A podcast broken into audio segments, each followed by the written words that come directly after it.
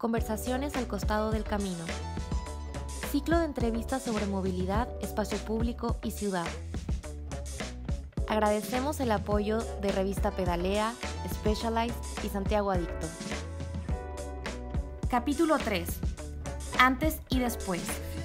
Invitada desde Argentina, Jimena Pérez Marcheta.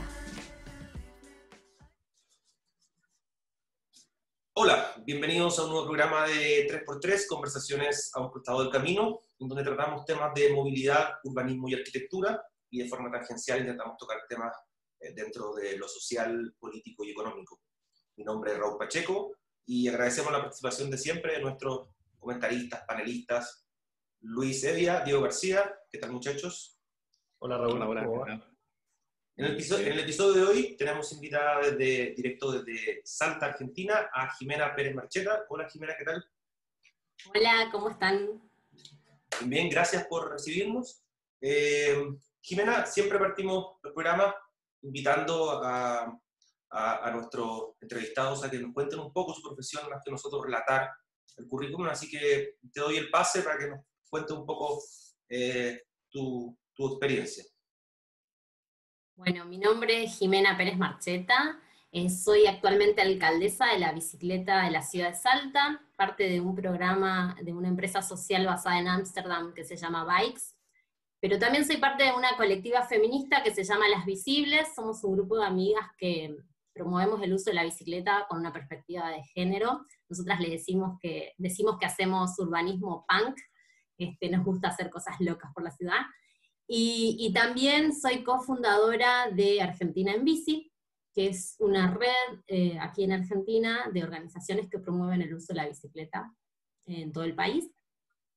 También co-diseñadora, este, cofundadora del, del, Foro Argentino de la Bicicleta, que es este, el evento ciudadano a favor de la movilidad sostenible más importante de Argentina. Es 100% ciudadano, es un evento hermoso que tenemos este, en nuestro país. Y, y, bueno, muchas cosas más. Soy mamá de un nene de 6 años, que también eso me ha permitido ver las ciudades desde otra perspectiva. Así que desde hace 6 años que comparto las calles con él y eso me ha dado más herramientas y, y más ideas, ¿no? Para, para mejorar nuestra ciudad. Pero no solo lo hago por él, siempre lo digo porque es un cliché decir lo hago por mis hijos, no lo, no lo hago por mi hijo, quiero, quiero cambiar la ciudad por mí primero y, y por las personas que quiero y que me rodean, ¿no? Gracias, gracias Jimena. Eh, es interesante en el fondo la postura del, que uno toma con, lo, con los niños. Eh, esa ciudad de los niños, que es un tema que hemos tocado quizás en otras entrevistas.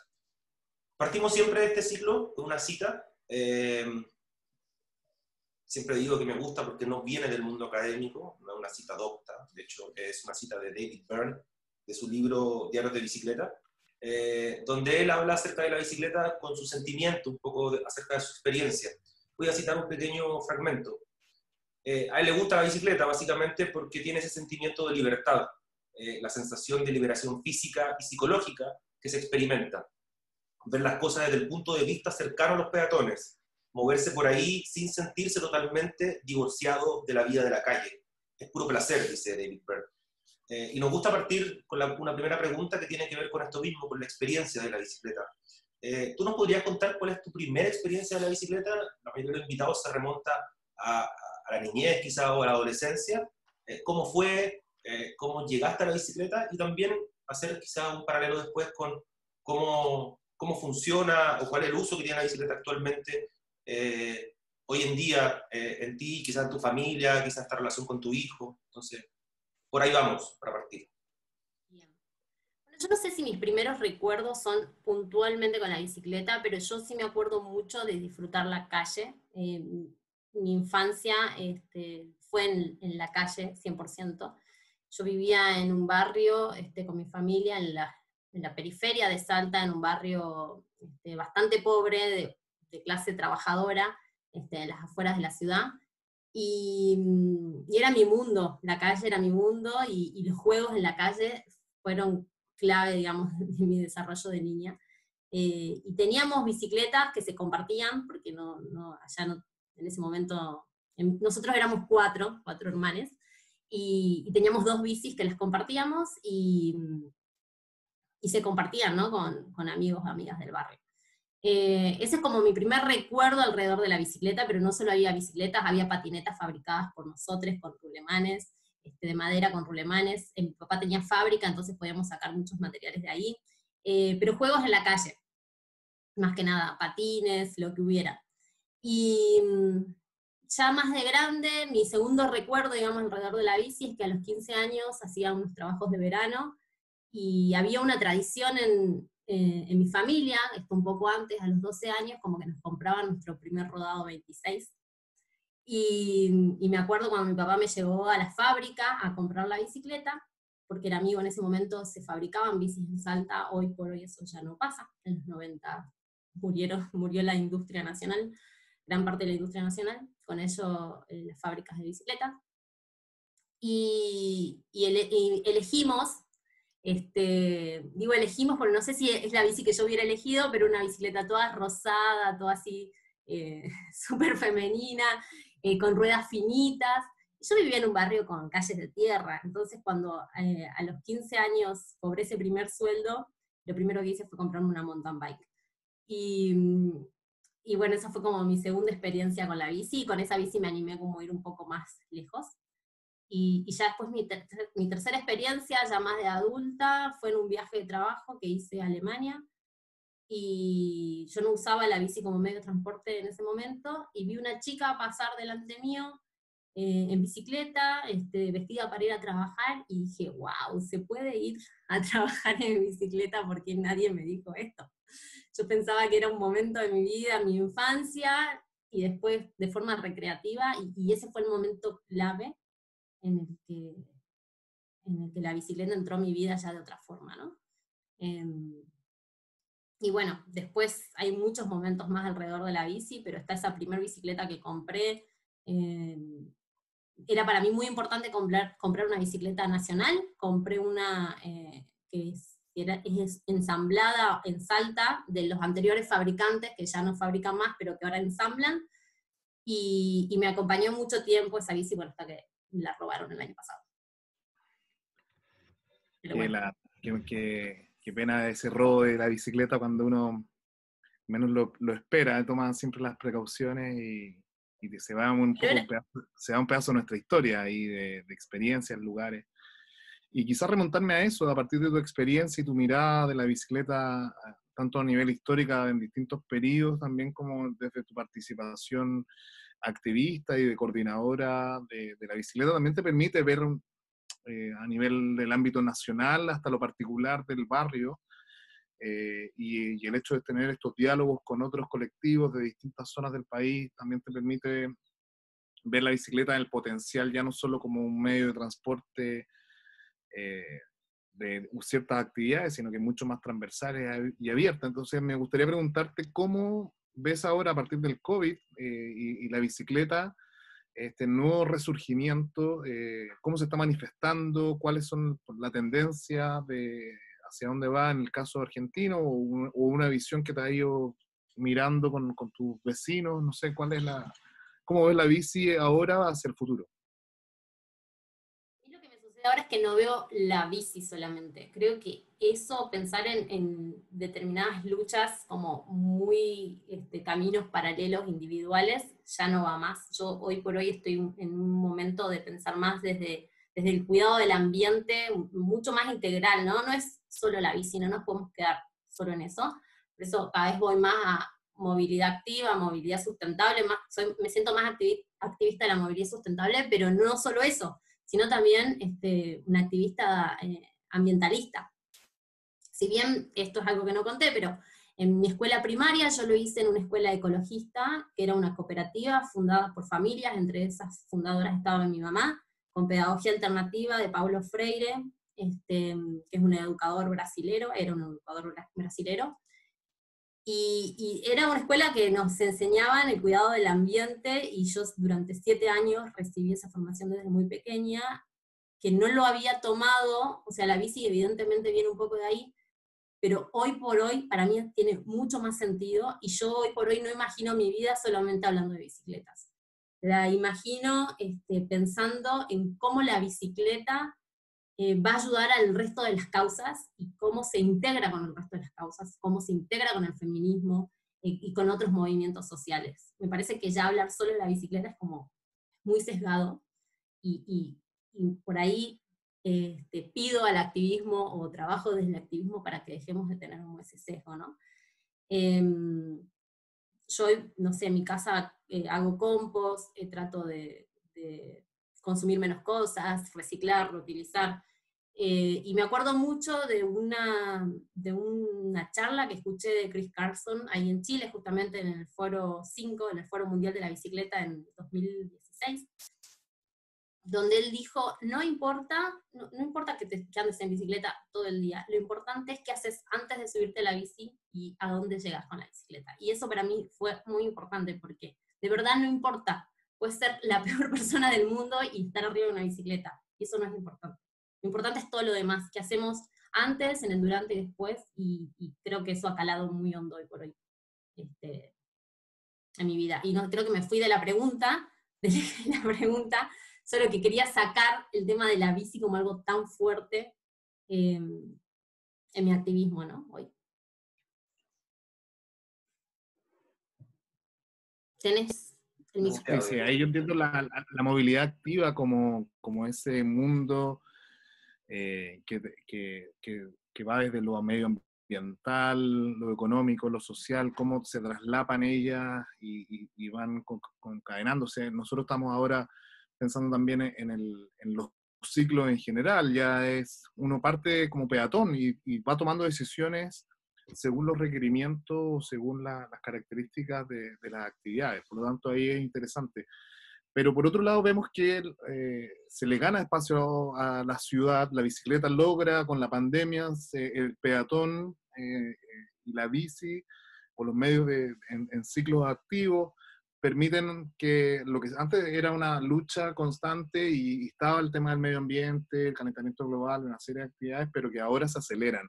Eh, ese proceso de aceleración, eh, donde no sé si va a haber vuelta atrás, eh, puede que se hagan temporalmente y después retrocedamos y quedemos peor que antes. Entonces estamos en ese ir y venir, pero que han habido ciertas decisiones, principalmente el replanteo de la calle, cómo se vuelve a utilizar la calle tomando esto que, que estaba en la pregunta anterior sobre tiempos de pandemia, ¿no? Cómo, cómo veo todo lo que está pasando, que en Argentina está siendo bastante revolucionario. Hace unos días anunciaron acá, este, hace unos días, creo que ayer, antes de ayer, anunciaron que en Buenos Aires van a hacer ciclovías por avenida, que es un pedido de los movimientos activistas hace muchos años, hace como 13 años que lo vienen pidiendo y que Buenos Aires estaba negada a hacer este, ciclovías por autopistas. De hecho, recomendaba que los ciclistas no vayan por autopistas. En Salta ahora se está terminando de construir una ciclovía, eh, perdón, por autopistas, no por avenidas, dije autopistas. Este, ya es, la próxima. Em, en Salta se está haciendo una ciclovía por avenida y, y yo creo que empezar a ganar espacios jerárquicos también eh, en el espacio público. Yo un poco dudo igual de los gobiernos de por qué lo hacen, ¿no? No creo que también lo hagan porque qué bueno, este, qué buenas ideas que tienen, tienen buenas ideas, pero creo que atrás hay un entender quiénes van a ser sus próximos votantes. Hay toda una generación que está este, mucho más interesada en el cambio climático, en, los problemas ambientales, y, y que de verdad eh, están pensando en esos temas y son importantes eh, en las agendas de, quienes van a elegir el día de mañana como tomadores de decisiones. Entonces, eh, yo creo que si lo que, lo que hizo la pandemia no fue hacer que los gobiernos tomen decisiones al respecto en cuanto a, en cuanto a la movilidad sustentable, sino en generar una conciencia en la ciudadanía que presiona a los tomadores de decisiones. Em, bueno, lo único que espero es que no sean como medidas marketineras, ¿no? Que, esa presión continúe, porque no se trata de una ciclovía, es mucho más grande el tema, se, trata de bajar las velocidades, de, tener mucho más espacio público del que tenemos hoy por hoy. Y, y con eso tocas muchos intereses, ¿no? Y muchos centros de poder que, que no quieren ser tocados. Entonces hay que ver ahí en la balanza cómo quienes toman las decisiones pueden lidiar por un lado la presión social y por el otro lado la presión de los centros de poder. Interesante eso eh, acerca de la situación política. Yo, yo me voy a ir un poco con el tema del espacio público.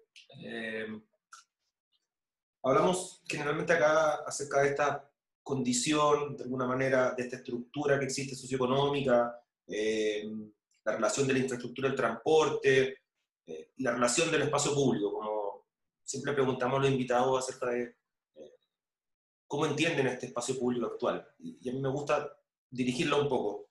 Eh, te quería preguntar acerca de esta relación espacio público-privado.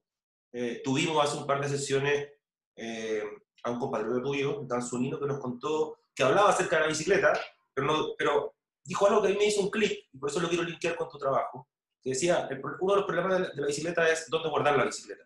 Entonces, eh, ¿cómo opera esta cosa de ocupar el espacio público? No sé si privatizarlo, pero de alguna manera como hacerlo propio con esta idea de los biciangares, eh, que, que, me parece muy interesante, que es un tema, ¿dónde guardar la bicicleta? ¿Cómo ocupar el espacio público? ¿Cómo evitar eso que comentabas tú, que te roben la bicicleta?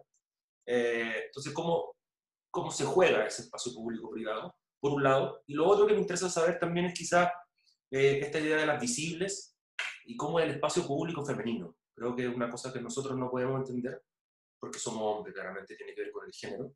Eh, creo que lo peor es los hombres hablando acerca del espacio público femenino. Entonces, lo que me interesa es que quizás contarlo tú un poco eh, de tu experiencia, quizás esta relación con la visible y cómo el punto de vista de, de este espacio público. Bueno, primero contar un poco sobre cómo, qué tiene que ver un biciangar con mi vida, porque yo quiero decir que me gusta, me gusta incomodar, ¿no? Me gusta ser muy disruptiva y hacer cosas que, que no sé, que en el momento que las hago no las pienso, no pienso que son tan locas y después resulta de que, de que sí lo eran y a veces me meto en problemas, pero bueno, em, en un momento de mi vida decidí comprar una bicicleta cargo. Em, este, cuando lo decido, en Salta de hecho, hoy por hoy la compré hace tres años, no existe ese modelo de bicicleta cargo, que es el, creo que se llama el modelo Long John, eh, que tiene como el, cajón adelante. Y, y decido hacerlo sin pensarlo demasiado y después me encontré como en una situación de no tener dónde guardarla, porque en mi casa donde vivo tengo como una escalera, vivo en la ladera de un cerro, entonces para entrar a mi casa tenés que bajar una escalera y es como, bastante complicado bajar una cargo por una escalera y subirla de nuevo, se imaginarán.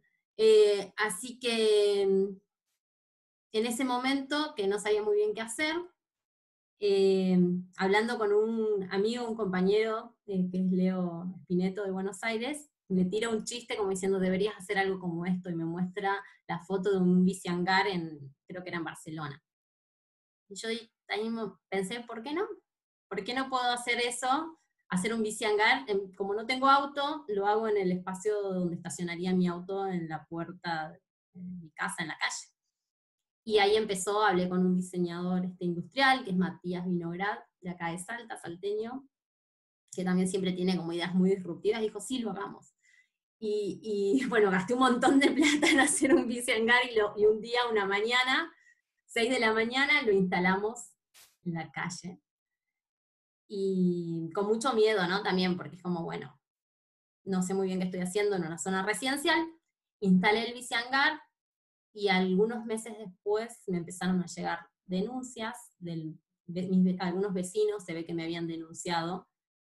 Eh, un barrio que quiero aclarar, primero aclarar de que la calle es espacio público, o sea, lo que yo hice no está bien, ¿sí? porque es un espacio público y que, y le pertenece a todas las personas, no importa que dé con tu frente. Pero yo lo hice de una forma como desesperada de querer guardar mi bicicleta y poder usarla, y también pensando, si yo tuviera un auto, lo podría estacionar ahí sin problema, entonces, ¿por qué no puedo poner un bici hangar? Eh, es un barrio muy tranquilo, donde no hay mucho tránsito, donde hay mucho espacio para estacionar, así todo, mis vecinos, algunos vecinos, no sé quién, porque nunca supe, me denunciaron, y desde ese momento como que enfrenté muchos, muchos momentos de angustia, porque me llegaron a decir que iban a venir a, desarmármelo. Em, fui por todos los medios legales de presentar notas sin tener nunca ninguna respuesta. Otra compañera de activismo, por eso es muy importante las redes, ¿no? Miren cómo desde la idea el activismo me ha ido acompañando, no, no fueron ideas solo mías, sino activismo de otras personas. Una compañera que es este, abogada, Mariana Salvador, me ayudó a redactar una nota como descargo, también apoyándonos en la Constitución Nacional y en nuestro derecho a, tener un ambiente este, sano y poder este, moverte también de, forma este, saludable y, sustentable, ¿no? Nada de esto funcionaba eh, hasta que, bueno, terminé eh, mostrándolo en las redes y pidiendo como ayuda para que, para que no me lo saquen. Y una vez que lo mostré en las redes fue un, fue un boom. O sea, yo ya lo tenía hace más de un año y, y me enteré que era el primer biciangar en Latinoamérica privado, era la primera que había hecho algo así. Y, y, para mí fue como muy importante decir, bueno, ganamos un espacio, pero también fue como un shock de decir, qué loco, todo el mundo puede estacionar su auto y si este hangar tuviera ruedas y yo lo pudiera mover cinco metros para acá o cinco metros para allá un día para otro, a nadie le parecería raro. O sea, si fuera un auto a nadie le parecería raro, aunque sea un auto abandonado. Entonces, para mí fue un shock desde cómo usamos el espacio público pero también fue una muestra de decir, bueno, esto existe, si yo lo hice, los gobiernos lo pueden hacer y solucionaría el tema del estacionamiento, sobre todo donde hay más densidad y en los edificios, de una manera increíble. Es tan fácil no tener que sacar la bicicleta, subirla al hombro, este, simplemente abrir una puertita, sacar tu bici a nivel de la calle y salir pedaleando. Eh, encima tiene un sistema que, que es con unas, unas pesas para que me salga más barato, en vez de poner brazos hidráulicos, tiene como una pesa y, es muy fácil abrirlo, o sea, mi hijo llega, lo abre con una mano, lo baja, em, la verdad que es hermoso. Así que es un prototipo que está ahí, que ojalá algún día se replique en muchas ciudades. Y la otra pregunta sobre cómo transitar, este, ya, ya, hablando desde una perspectiva, una mirada feminista, ¿no? Y desde las visibles, que las visibles nos conformamos en un momento donde nosotras éramos parte de un grupo mixto, y siempre nos encontrábamos al final haciendo trabajo y proyectos entre nosotras. Eh, por lo general en los grupos mixtos, y esto es una crítica que hago, que por ahí está bueno que alguien la tome algún día, pero las mujeres cuando estamos en grupos mixtos sabemos trabajar en equipo, somos muy buenas apoyando proyectos este, de quien sea, pero cuando nosotras estamos liderando procesos por ahí es más difícil conseguir apoyo, ¿no? O cuando son ideas nuestras es más difícil que los varones trabajen como a la par con nosotras por lo menos desde mi experiencia. Entonces un día en un café, viéndonos así como trabajando muy concentradas en un proyecto, dijimos, nosotras deberíamos hacer un grupo de mujeres. Y, después quedó esa idea, pero después Las Visibles surge por un viaje de una, de una activista cicloviajera colombiana que es Andrea María, que un día cayó a Salta viajando y con una idea de, también de un grupo de mujeres y así fue un poco como surgió. Pero lo que me ha permitido ser parte de las visibles y empezar a, ver la ciudad con perspectiva de género es ver em, algo que ya sabía, que, transitar la ciudad siendo mujer es muy distinto que siendo varón. Lo sabía, pero no sabía que, que, que a mis compañeras mujeres les pasaba lo mismo, o que eso tenía nombre, o que eso se estudiaba.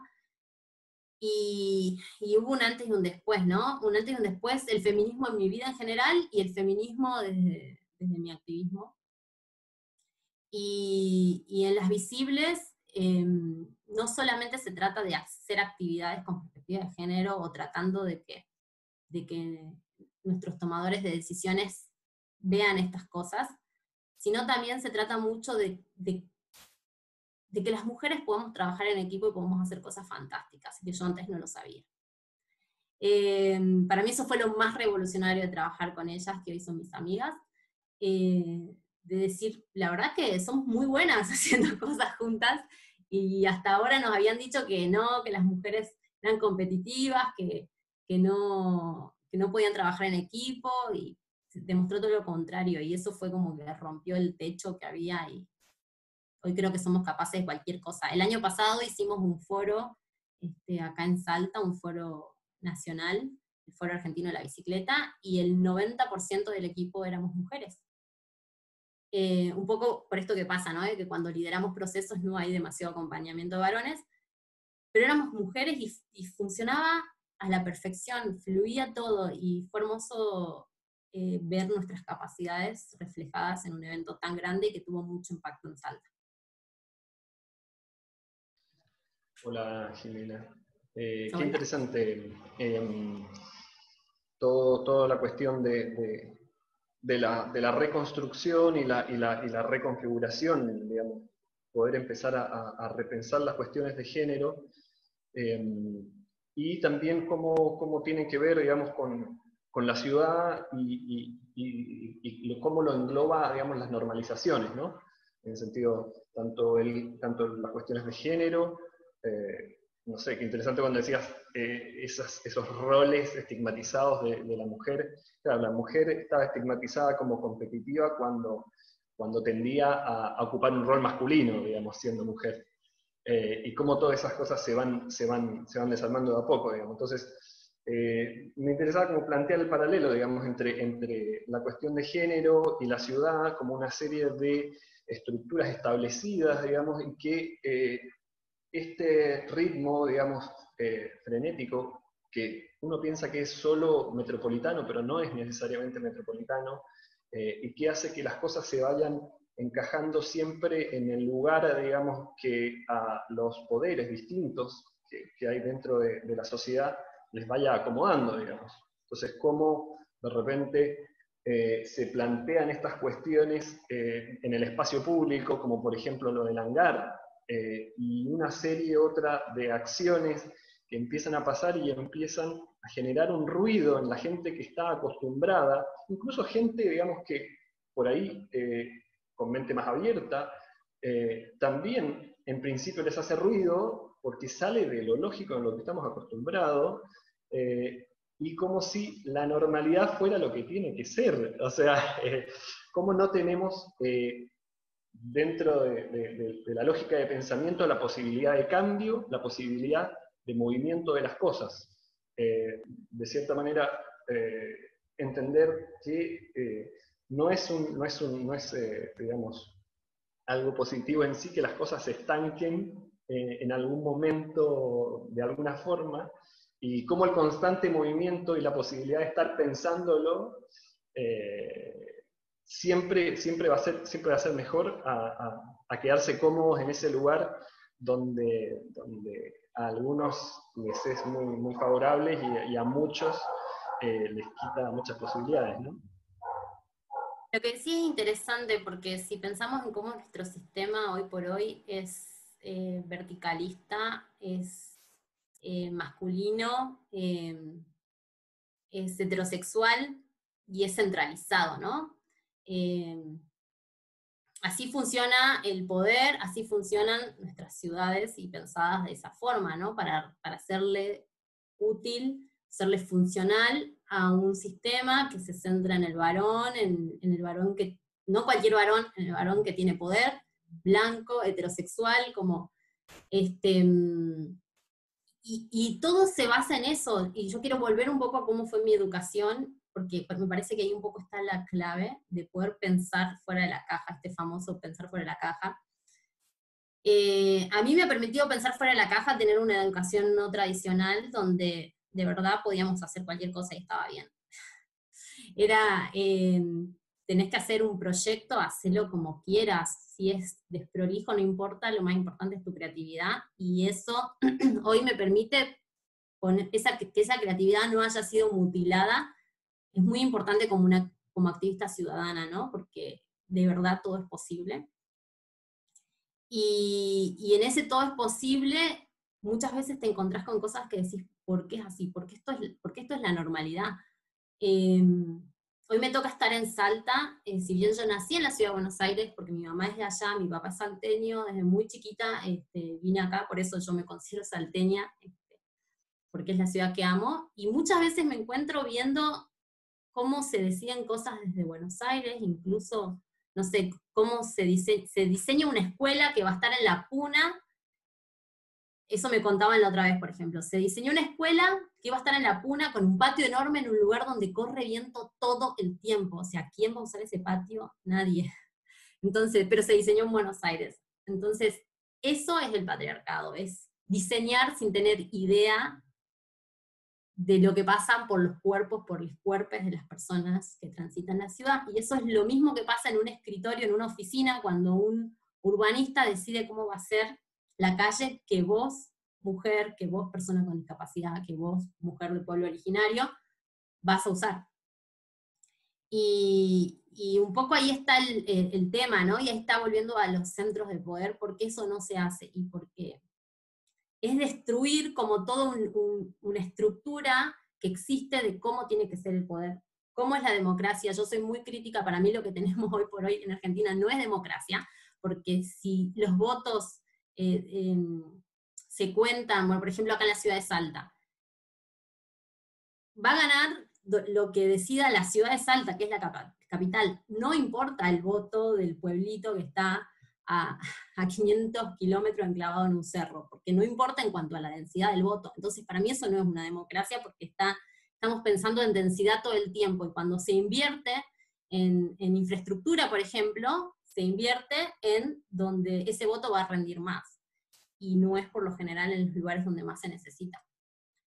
Eh, entonces, es, es, muy complejo, ¿no? Porque pensar en distintas capas y, eso es la interseccionalidad y eso es el feminismo interseccional, que es un poco este, hacia donde voy yo y el feminismo decolonial, que tiene que ver con, bueno, no soy solo yo, Jimena, eh, mamá, clase media, sino es eh, una mujer que vive en un, barrio de la periferia que de repente eh, de verdad no es una opción la bicicleta. Em, o es una opción, pero de una forma totalmente distinta a la que la uso yo. Entonces, cuando em, reclamamos la calle, cuando reclamamos el espacio público, y tenemos el privilegio de poder reclamar, porque sobre todo eso, ¿no? Yo tengo hoy el privilegio de poder ser activista, de tener tiempo para dedicarlo al activismo, porque hay muchísima gente que no tiene ese tiempo, no tiene esa posibilidad. Entonces, cuando yo lo hago y cuando yo me siento al frente de un funcionario a hablar, intento no olvidarme de todas esas capas y todas esas personas que no están pudiendo sentarse hoy. Y también intento de que estén sentadas algún día, ¿no? Porque eh, volviendo a la descentralización y volviendo a las formas que conocemos, Argentina en bici me ha enseñado mucho sobre otras formas de este, liderazgo. Hoy por hoy en Argentina en bici no tenés, si ustedes me preguntan, bueno, ¿quién es el presidente o quién es la coordinadora? No tenemos, no existe esa figura, nos movemos por asamblea, decidimos por asamblea, tenemos grupos de trabajo y somos medio anárquicos ahí en ese, en ese, en la toma de decisiones en el sentido de que vamos viendo sobre el pucho, paso sobre la marcha, cómo, cómo van sucediendo las cosas, no estamos bajo un esquema porque no queremos responder a los mismos a las mismas dinámicas ya conocidas, queremos probar cosas nuevas y ahí está de nuevo el salirse de la caja y estamos todo el tiempo prueba y error, pero es súper interesante verlo y, y, ver que funcionamos, ¿no? a pesar de que no, no, no, sabemos muy bien cómo son nuestras estructuras, las estamos armando y, y, creemos que eso puede ser un aporte muy valioso el día de mañana para la sociedad, decir, bueno, esta organización que lleva tantos años ha funcionado de formas tan diversas y, y todo el tiempo en constante evolución que, que, creo que también desde los activismos y las organizaciones sociales nos tenemos que pensar como pequeños prototipos de posibles gobiernos el día de mañana. Y yo sé que lo que digo es muy ambicioso, pero bueno, es, una, forma de ensayar también como sociedad cómo son posibles otras formas, este, y no solo lo que conocemos, tenemos que dejar de pensar que lo que conocemos es lo que está bien, porque justamente la pandemia nos vino a mostrar eso, lo que conocemos se desploma en cinco minutos y hay que, y lo que vale es la flexibilidad del ser humano de buscar soluciones rápidas y que, y que mm, piense sobre todo en los más vulnerables. Y quizás ahí esta oportunidad de, territorial de cómo han ido desarrollando la organización sin una jerarquía clásica centralista ha permitido intervenir el territorio de maneras distintas y quizás ahora eh, con la pandemia que hay que enfrentarla en tiempo real en diversos lados, esas nuevas mecánicas del siglo XXI sociales quizás son un ejemplo para poder materializar, porque no todos los proyectos deben ser iguales. Hay algunos que la educación está bien resuelta, hay otros que hay problemas de infraestructura, hay problemas de equipamiento, a veces no hay nada, entonces eh, ahí es donde quizás pueda la, la, diferencia. Me llamó mucho la atención porque estamos muy acostumbrados de lo jerárquico y las cuotas de tiempo que antes la visión femenina no estaba incluida, ahora cada vez más desde la sociedad civil organizada, como ya tiene ciertos códigos que son intransables, eh, ahí son las nuevas generaciones que empiezan a, juntarse en el espacio público, por así decirlo, a dialogar sobre esta nueva, eh, nueva normalidad o cómo la bicicleta en este sentido es la punta de lanza para poder promocionar una serie de requerimientos que, que quiere la ciudad. Entonces, quizás destacar alguna iniciativa, algún proyecto que te llame la atención de este último tiempo, o en Salta, así como lo que hicieron ustedes de los Biciangar. Eh, ¿Qué otro tipo de iniciativas han, surgido de manera espontánea, por así decirlo, o de otra forma de trabajo, eh, pero que sigue siendo activista? Mira, no sé, si me preguntas en Salta, en Salta estuvimos por ahí muy enfocadas en lo que es la nueva infraestructura y en tratar de que eso se haga de la mejor manera posible. Creo que lo hicimos muy bien porque mm, por primera vez siento de que, y conociendo también experiencias de otras partes del país, creo que es un caso muy único lo que está pasando en Salta, que, que nos están escuchando.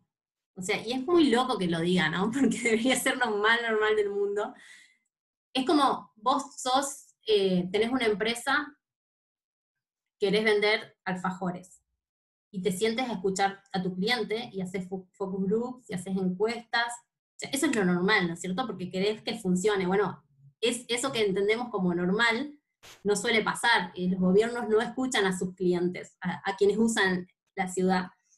Entonces, que hoy esté pasando y que nos estén escuchando, yo lo estoy tomando como con mucha seriedad porque me parece que es algo único, único en Salta y me parece que, que único para muchas ciudades, sobre todo si pensamos que Salta es una ciudad muy conservadora, es una ciudad, una de las más pobres del país, con menos participación ciudadana, porque tenemos, por ejemplo, el caso de Rosario, que Rosario es una ciudad que tiene como mucho más, este, más, gimnasia en la participación ciudadana.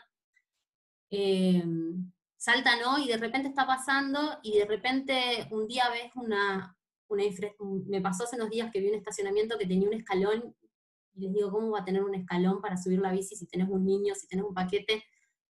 Tiene que haber una rampa, y ver a los tres días que están rompiendo para hacer una rampa. Eso es algo eh, único. Yo sé que por ahí es desprolijo, que no sería lo ideal, que tendría que ser más sistemático, pero nos están escuchando, entonces me parece que eso es lo más disruptivo que hemos conseguido como ciudadanía y si hay algo que nos dicen activistas de otras partes del país es, eh, sentimos que son un ejemplo porque son la demostración de que ser activista funciona y da frutos. Porque muchas veces nos encontramos como en un lugar sin salida en decir, bueno, qué frustrante ser activista porque de 20 cosas una te sale o media te sale y, ver que después de tantos años de, de, ir golpear contra la roca, al fin se está perforando. Em, yo diría que es como lo más importante que está pasando acá. Y estamos como muy concentradas en eso, ¿no? Y en defenderlo, pero también siendo muy cuidadosas porque sabemos que por ahí los gobiernos también un poco usan ese, ese recurso eh, desde la ciudadanía, pero Hoy por hoy pensamos mucho en cómo la ciudadanía puede influir mucho más, no solo en esto, en otras cosas, y de manera más democrática y sistematizada y más diversa, ¿no? Que es lo que hoy no tenemos, no tenemos tanta diversidad en la participación ciudadana. Em, yo sé que no contesté exactamente la pregunta, pero es que no hay otra cosa, no hay otro proyecto, y me parece que no hay nada más interesante que esté pasando de que por fin nos estén escuchando. Y si hay un mensaje que tengo que pasar es eh, eh, el activismo funciona, el activismo ha hecho muchas cosas en el mundo, lo que pasa es que no están tan promocionadas. No hay como historias, eh, no hay tantas historias exitosas del activismo, entonces siempre parece, parece un panorama desalentador y que siempre estamos en el barro remándola, pero hay veces en las que el activismo este, da sus frutos y yo estoy segura de que todo lo que está pasando hoy en Salta, o por lo menos un gran porcentaje, es parte del trabajo de muchas personas e incluso, e incluso personas totalmente anónimas que han contribuido para que, para que esto suceda y no es menor. Y, es un, una forma de darles aliento, ¿no? Si todavía están ahí en el barro, como lo hemos estado nosotras, nosotros. Jimena, em, ahora quería eh, entrar quizás en, digamos, en tu quehacer ahora reciente o, actual, me pareció interesante, eh, digamos, algo que se, fue, que se fue armando durante la conversación, es cómo eh, la conjunción, digamos, de, desde dos lugares, eh, digamos, sí, minorías, de, minorías o, por mucho tiempo marginados como, como el, feminismo y, y, el, y, el, activismo ciclista, me parece, en principio, digamos, que se empieza a armar como un combo muy interesante, digamos, entre dos, esos dos factores, eh, y cómo estos, eh, cómo los entiendes vos, digamos, más allá de que, de que Salta es, es, un lugar bastante conservador, digamos, pero cómo los entiendes vos eh, el trabajo desde ese lugar en relación a los colectivos de las nuevas masculinidades, digamos. Cómo desde el, desde el feminismo y, y, el activismo ciclista se empiezan a, a relacionar con este lugar, digamos, que es otro lugar de minoría que digamos, con, miedo de equivocarme, diría que, es, que quizás es más nuevo eh, los procesos de, construcción masculina y cómo eso se empieza a organizar en relación al feminismo. Bueno, está buenísimo lo que, lo que planteas porque es algo que, vengo pensando hace mucho y alentando a los varones también que me rodean a decir, bueno, ya está, ya queremos como dejar de maternar también el activismo de los varones y queremos que, ellos mismos, que ustedes mismos se hagan cargo de eso y empiecen a militar esos espacios como son las nuevas masculinidades o la desconstrucción, ¿no? Como varones y como esa imagen este, que es la que tenemos hoy del varón. Eh, es algo que todo el tiempo dentro de, la misma organización en la que estoy, en la organización mixta que es Argentina en Bici, todo el tiempo junto a otras compañeras estamos como, ¿no? intentando este, recalcar de la importancia de que los varones se hagan cargo de su masculinidad y, se hagan cargo de sus propios procesos, o sea, no queremos como seguir eh, marcando cosas, como pasa con los paneles de varones, que es muy común dentro del, activismo, encontrarse con paneles donde son todos varones y, decís media pila, nadie se dio cuenta que son todos varones. Ya en este momento a nadie le hace ruido que son todos varones, o sea, militar tu, masculinidad también es decir, che, no podemos ser todos flacos. Eh, ¿Qué pasó acá? Hablar, interpelar y, y, poner, ponerse en ese lugar incómodo que muchas veces nos ponemos nosotras y que ponemos nuestro cuerpo ya sea en la calle o ya sea mandándole un mail a alguien diciéndole, che, esta charla que, organizaste, esta persona dijo algo machista, porque nosotras nos jugamos ahí en ese momento, porque después, uh, qué pesada, no, no la llamen a esa una pesada, después está todo el tiempo marcándote que no hablaste en inclusivo, que, no invitaste mujeres, y, cumplimos un poco ese rol. Bueno, es un rol que también tienen que cumplir ustedes, ¿no? De los pesados. Porque lo tienen que hacer en los grupos de WhatsApp de amigos, lo tienen que hacer dentro de sus organizaciones, todo el tiempo este, preguntarse por qué las cosas están siendo como son. A veces la respuesta es, bueno, pero no hay mujeres que les interese esto. No, hay algo en tu espacio que está haciendo que las mujeres no vengan. Eh, de esa forma, así como nosotras dentro de nuestro espacio, aunque seamos mujeres, nos preguntamos por qué solamente somos un determinado grupo de mujeres y no hay más diversidad. Creo que siempre estar pensando de que hay alguien que falta nos ayuda a estar todo el tiempo pensándolo todo. Puede ser un panel todo de mujeres, el otro día me tocaba, veía un, era un panel sobre liderazgo y eran todas mujeres académicas. Digo, mira vos, solamente las académicas pueden ser lideresas. No, no, no sabía. ¿Por qué tenemos como esos este, sesgos, no? Y pienso de que pensamos de formas como muy binarias. Y ahí me ha ayudado mucho también el activismo no binario, a la cabeza de Isma, que es, un gran activismo, invito a que vean su, proyecto, Lo personal es político. Eh, o lo político es personal, nunca me acuerdo si es al revés que la frase, lo político es personal sería. Y, y nada, encontrar que yo creo que cuando encontramos un activismo cómodo, hay algo que no está bien.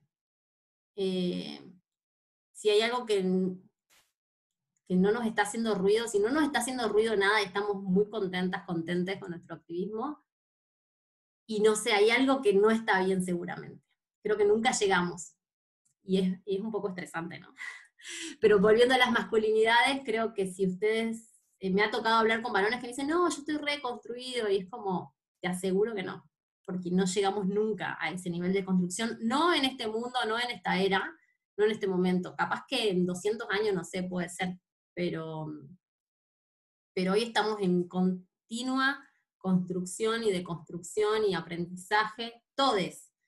Pero los varones hoy por hoy tienen que tomársela más en serio y, ponerse más las pilas porque necesitamos nuevas masculinidades para construir espacios más equitativos no se trata de que solo las mujeres nos agrupemos entre nosotras y ya está, y ya lo hacemos fantástico, no, se trata de hacerlo en conjunto y para eso tiene que haber también una deconstrucción e-, equitativa. No podemos seguir haciendo más deconstrucción nosotras y haciéndola de ustedes. Y ahí las nuevas masculinidades hoy por hoy me parece que son espacios muy valiosos, que van a ser muy criticados y que son muy criticados muchas veces por, por algunos feminismos. Y está bien, está bien la crítica porque desde esos feminismos entiendo que a veces hay como también mucho dolor y hay cosas que a una por ahí no le pasaron y está bien que también ustedes se banquen esas críticas, pero no dejar de hacerlo. Gracias, me parece muy interesante el tema. De hecho, creo que deberíamos tener una sección nueva acerca de, o sea, no sé si la nueva masculinidad en particular, pero como de, esta, relación de género. Eh, creo que es un tema interesante siempre a tratar. Eh, en este momento siempre en el programa tenemos una, una pregunta, que, nuestra pregunta habitual, que la hace Luis, eh, y yo, eh, no sé por qué razón, pero ya un poco habituado, le doy el pase, así que Luis, por favor, adelante. Gracias, Paul. bueno, vamos, este es el momento donde vamos acercándonos al final y donde a nosotros nos gusta ir eh, alimentando nuestra biblioteca. Eh, este es donde nosotros eh, le sacamos un poquito acá a cada invitada. y consiste en pedirte alguna recomendación, puede ser bibliográfica o audiovisual, de algo vinculado a algún tema o algún autor vinculado a la ciudad que, que, para vos sea, sea interesante. Y luego, enganchado con eso, pedirte quizás una, una reflexión, digamos, a, modo de cierre, eh, respecto a, a, este panorama general en que estamos, digamos, que, nos pone en común, una situación común a todos y, y, lo, que hemos, lo que hemos charlado. charlado. Bueno, el libro acá lo tenía listo. Tengo este libro porque pensé, tengo un montón de libros de urbanismo, pero este, que es un libro que leo mucho con mi hijo, que se llama La niña que paró el tránsito, y que es un libro de Fabricio Valerio y las ilustraciones de Bruna Cis, Brasil. Son dos este, brasileres activistas de la movilidad, me parece una delicia. Y traigo este libro porque me parece que tiene muchos requisitos que deberían tener como las ciudades y la organización de la sociedad civil. Primero tiene perspectiva de género, la, mm, el personaje principal es una nena, eh, tiene una perspectiva también enfocada en las infancias, porque Vuelta es, es, una nena que para el tránsito, o sea, es algo súper disruptivo como parar el tránsito para dejar pasar un peatón, entonces tiene la movilidad no solo desde la bici, también tiene este, la movilidad activa ahí, y muestra todo lo que pasa en una ciudad cuando una nena para el tránsito. Entonces está el feminismo. Eh, y,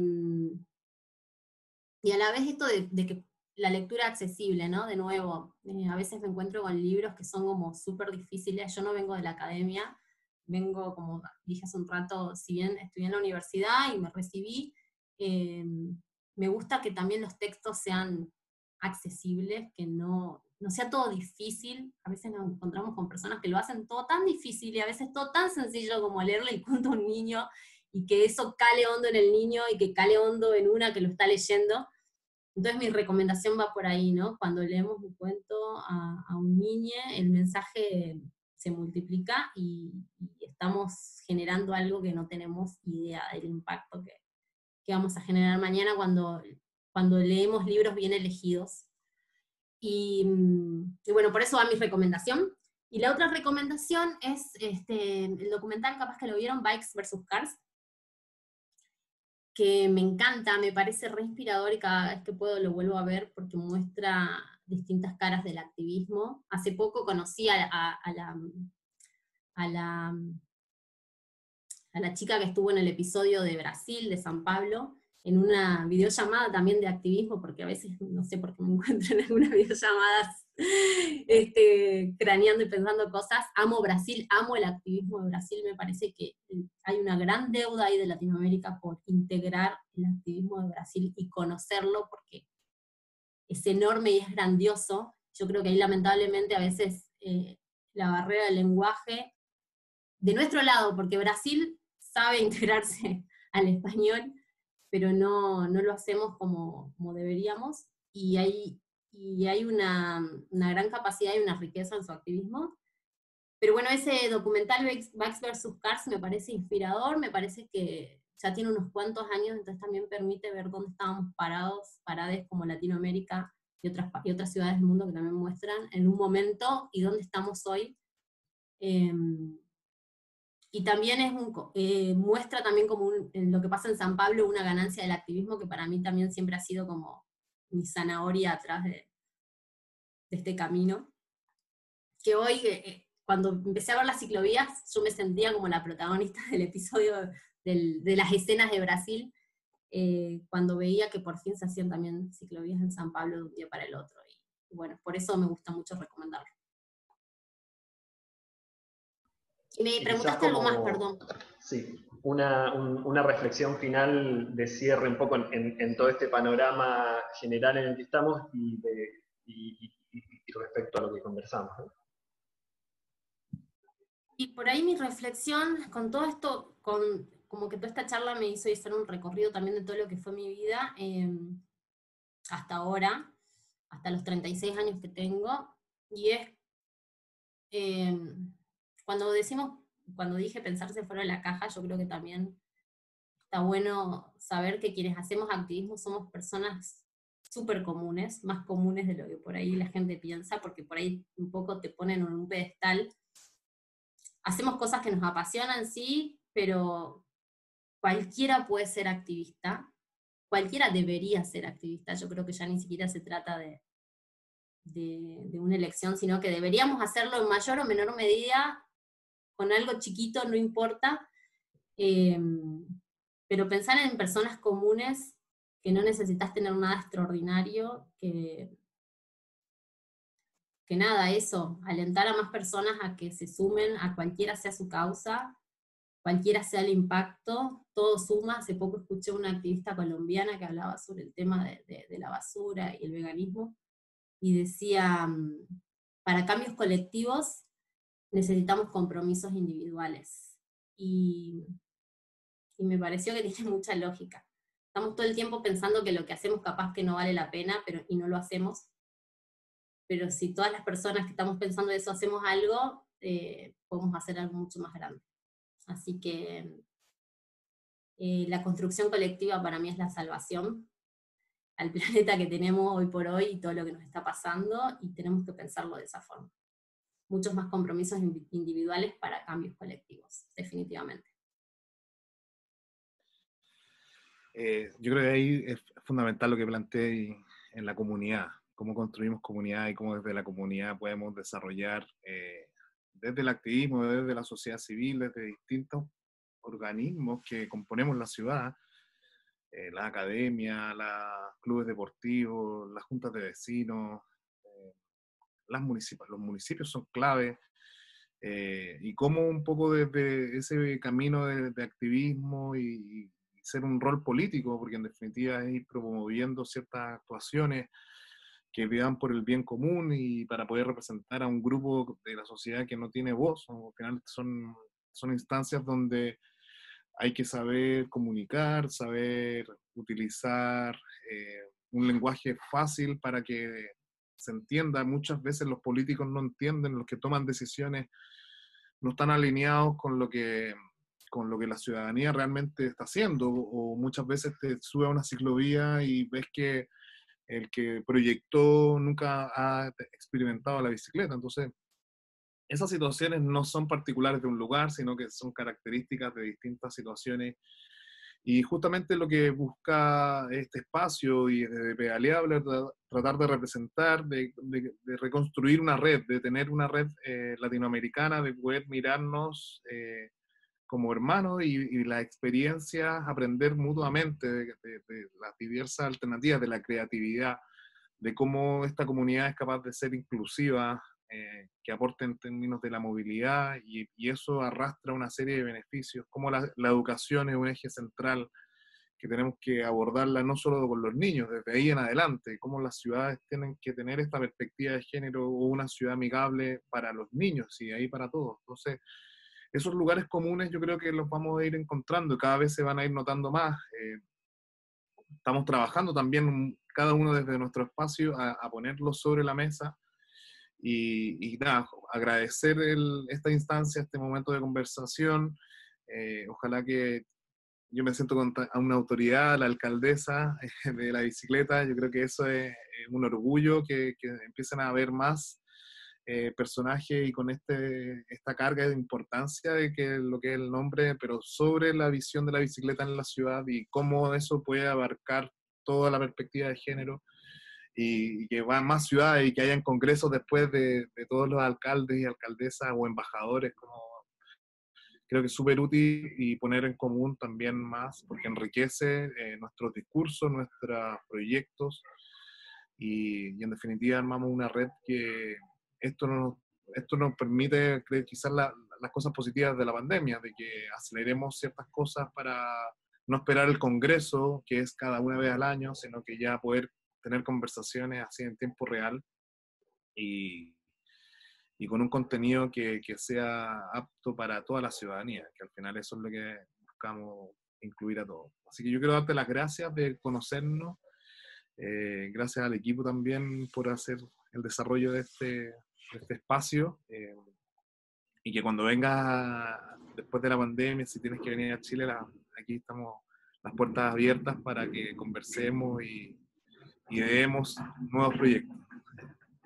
Bueno, yo quiero agradecerles porque me parece que esto de hacer comunidad, como decís vos, no se trata ya de nuestras ciudades y quedarnos como nuestro nicho, sino empezar a tejer redes.